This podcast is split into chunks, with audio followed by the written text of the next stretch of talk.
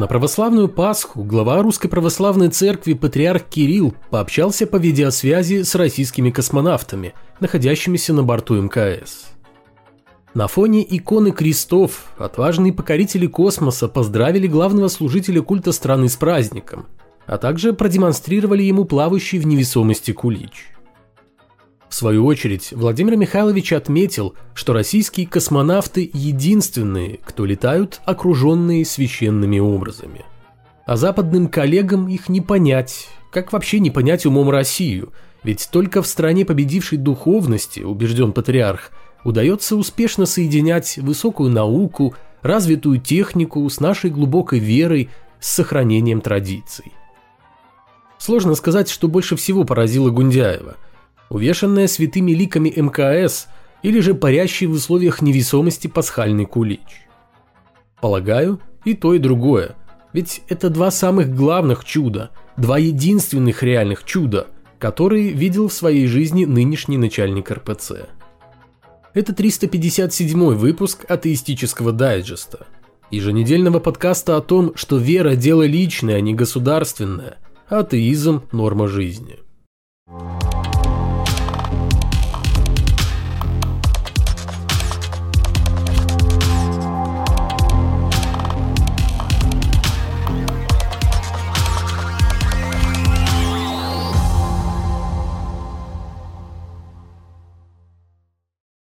Что по африканским делам РПЦ?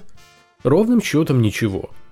Глухо до такой степени, что в РПЦ уже практически не вспоминают о некогда победоносном шествии гундяевского православия по Черному континенту, которое, однако, имело место не в реальности, а на бумаге. Ну и ладно, было бы чему удивляться. Давайте лучше обратимся к другим, гораздо более интересным темам – Накануне Пасхи СМИ распространили новость о том, что РПЦ доверяет аж 66% населения России. При этом лично патриарху Кириллу верят как самим себе 54%. Что ж, доверяй, но, как говорится, проверяй.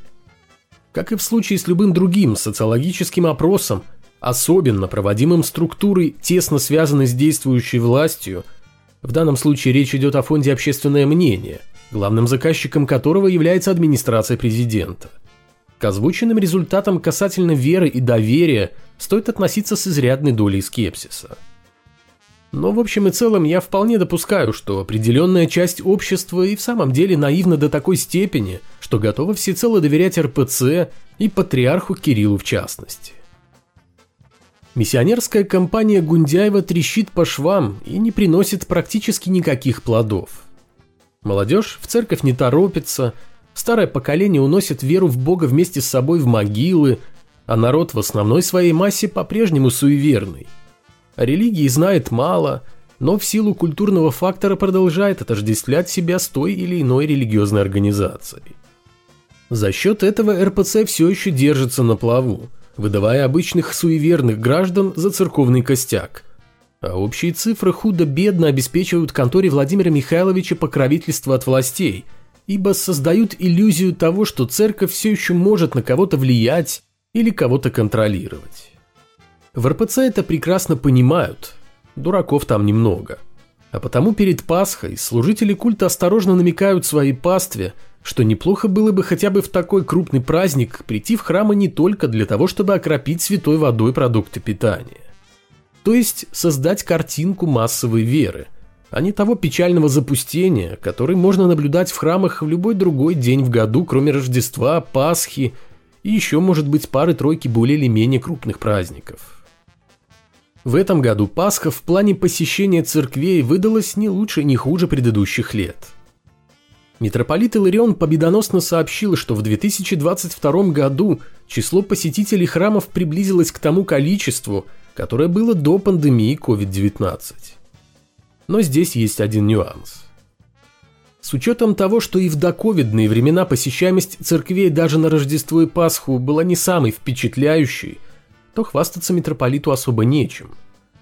Тем более, что Иларион не готов оперировать цифрами, а свое громкое заявление сделал на основе личных наблюдений. Ну вот ему так показалось, что посетителей божьих домов стало больше – Хотя по факту у РПЦ есть лишь те самые 1-1,5% активных прихожан. Все остальные – это не более чем суеверные граждане, которые и по дереву постучат, и поплюют три раза через левое плечо, и перекрестятся. На всякий пожарный. Тот же фонд «Общественное мнение» утверждает, что православными себя называют 63% россиян. 8% мусульманами, 2% в общей сложности католиками, протестантами и униатами, а вот 23% – это те самые атеисты, которые издавна портят религиозным конторам всю малину. И здесь озвученные социологическим фондом цифры на самом деле выглядят почти реальными. Почти. Если, конечно, не учитывать то, что, как я уже говорил, подавляющее большинство из этих 63% не очень в курсе во что не верят.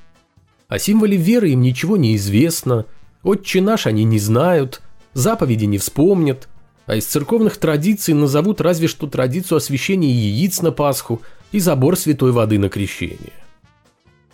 И пока православные всю неделю увлеченно раскрашивали яйца, а потом проверяли их на прочность во славу Иисуса, против патриарха Кирилла предложили ввести санкции. И кто? Литва, в которой имеется филиал РПЦ, Виленская и Литовская епархия. Глава МИД Литвы сообщил, что Евросоюз рассматривает вопрос о введении санкций в отношении патриарха Кирилла. Такой интерес к персоне главаря местечковой религиозной организации вызван последними событиями, которые Европа называет войной, а в России скромно именуют очень специальной военной операцией. И как типичному представителю той самой идеологии, частью которой является РПЦ, Гундяеву светит вполне реальная возможность стать в Европе персоной нон-грата. Громче всех от этой новости взревел главный по комментариям в РПЦ Владимир Легойда – заявивший, что введение санкций против религиозных лидеров – это нонсенс, отказ от здравого смысла. Ну, как сказать. Когда глава религиозной организации, в данном случае патриарх Кирилл, не то что не осуждает войну, а напротив ее поддерживает, объясняя свою позицию очень пошлой ложью, то странно выдвигать претензии к дипломатам по поводу того, что они не хотят больше иметь никаких контактов с этим человеком и организацией, которую он возглавляет. Странно и то, что такие очевидные вещи необходимо разъяснять далеко не безграмотному Владимиру Романовичу, который, уверен, как и большинство населения, всего прекрасно понимает, но... Вот в этом но и кроется одна из главных проблем современности. Иисус и прочие религиозные персонажи тут совершенно ни при чем. Тем более, что они где-то там, на воображаемых небесах, а патриарх со своими кровавыми проповедями вот он здесь, на земле – и смерть тоже здесь, вместе с ним. Бог нужен людям. Но нужен им только такой Бог, которого невозможно ни увидеть, ни потрогать, который молчит и вообще никак не выдает своего присутствия. В противном случае вызов на божественный ковер любого церковного функционера не сулит для них ничего хорошего. Так что Богу лучше бы не существовать, но чтобы люди верили в Него – это просто идеальный сценарий для тех, кто окопался в высших эшелонах церковной власти. А у нас на очереди великолепные новости мирного сосуществования религий. И рассказать тут есть о чем, ибо представители различных религиозных течений, признающие только себя носителями истинного высшего знания, не слишком жалуют других, таких же самопровозглашенных носителей истинного высшего знания. Время от времени несогласие в тонких вопросах богословия приводит к откровенному насилию. И там уже исключительно сила кулаков решает, чей бог самый могущественный, а учение самое истинное. Из Индии сообщают об усилении антиисламских настроений, приведших к росту популярности погромов и так называемых маршей ненависти – во время которых все чаще звучат призывы к совершению насилия в отношении последователей исламской религии. В ходе таких шествий индуисты размахивают саблями, палками и ножами, выкрикивают оскорбительные лозунги и уничтожают попадающиеся им на пути имущество мусульман. Горят машины, разрушаются мечети, страдают целые жилые кварталы. 10 апреля праздник Рождества Рамы в штате Мадхья-Прадеш – закончился крупной потасовкой между индуистами и мусульманами. в результате которой были разрушены жилые дома последователей ислама и несколько мечетей. Погиб один человек. Аналогичные духовные перформансы периодически происходят и в других индийских штатах. Я еще раз повторю фразу, которая время от времени звучит в выпусках дайджеста. Все это делают отнюдь не атеисты. Далеко не атеисты, а те, кто напротив, всеми силами пытаются лишить Индию статуса светского государства. Все это делается людьми верующими, чью веру призывают уважать. Уважать, простите, что? Их слепое поклонение неким выдуманным богам или нетерпимость к тем, кто думает не так, как они? Ведь от этих палок и ножей завтра будут страдать не только мусульмане, но и представители других религий и атеисты. А послезавтра, если ветер подует в другую сторону и перевес окажется на стороне мусульман, то гореть будут уже кварталы индуистов. Не сомневаюсь в этом ни на секунду. Некто Татьяна Уткина, или во всяком случае кто-то, назвавшийся Татьяной Уткиной, под одним из моих недавних видео написала буквально следующее. Атеисты – несчастные больные люди. Не надо быть святым, надо быть просто человеком. Бог стучится в сердце, а дьявол в голову. Конец цитаты. Мне очень трудно судить, куда там все время стучится воображаемый Бог. Да и не особо это важно. Важно то, что вера большинства людей до сих пор зиждется на старых, давным-давно внушенных им богословами предрассудках об атеистах, как исчадие хада, безнравственных существах, готовых убить любого, потому что если Бога нет, то все позволено. Однако пока что у самих верующих не совсем получается быть людьми, не говоря уже о том, чтобы претендовать на почетное звание святого. Да и открытым остается вопрос, кого считать несчастным и больным.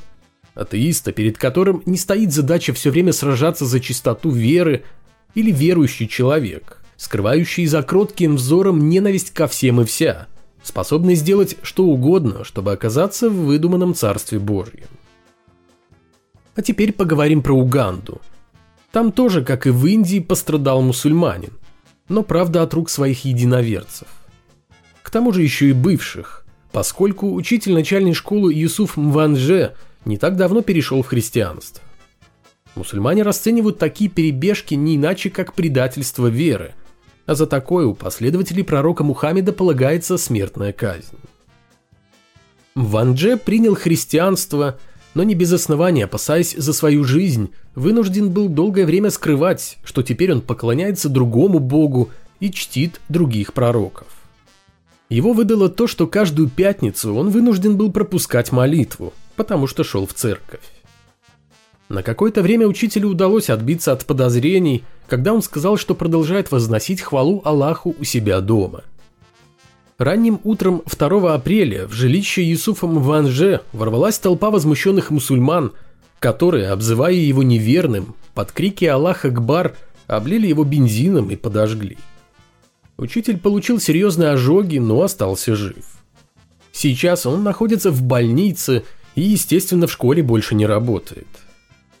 Еще более грустный налет всей этой ситуации придает тот факт, что Мванже уверен – он выжил исключительно благодаря Иисусу, который лично вмешался в ситуацию и не дал своему верному адепту отойти в лучший мир раньше времени. Неспокойно и в Швеции. Там снова полыхают Кораны, а вместе с ними и пятые точки верных последователей исламского пророка. Швеция давно пожинает плоды своей чрезмерной толерантности по отношению к мусульманам который не прочь насладиться жизнью на халяву в благополучной стране, но отплатить ей за это хотя бы элементарным уважением совсем не готовы. Из-за этого в стране то и дело возникают конфликты на религиозной почве. Два года назад, в августе 2020 в городе Мальмё, где почти половину населения составляют мигранты из мусульманских стран, произошли массовые беспорядки. Скандировавшие исламские лозунги протестующие заблокировали дорожное движение, забрасывали правоохранителей бутылками и брусчаткой и громили автомобили. Была предпринята попытка поджога церкви. Причиной беспорядков стала акция, проведенная накануне датской партии «Жесткий курс», выступающей за запрет ислама и депортацию адептов этой религии.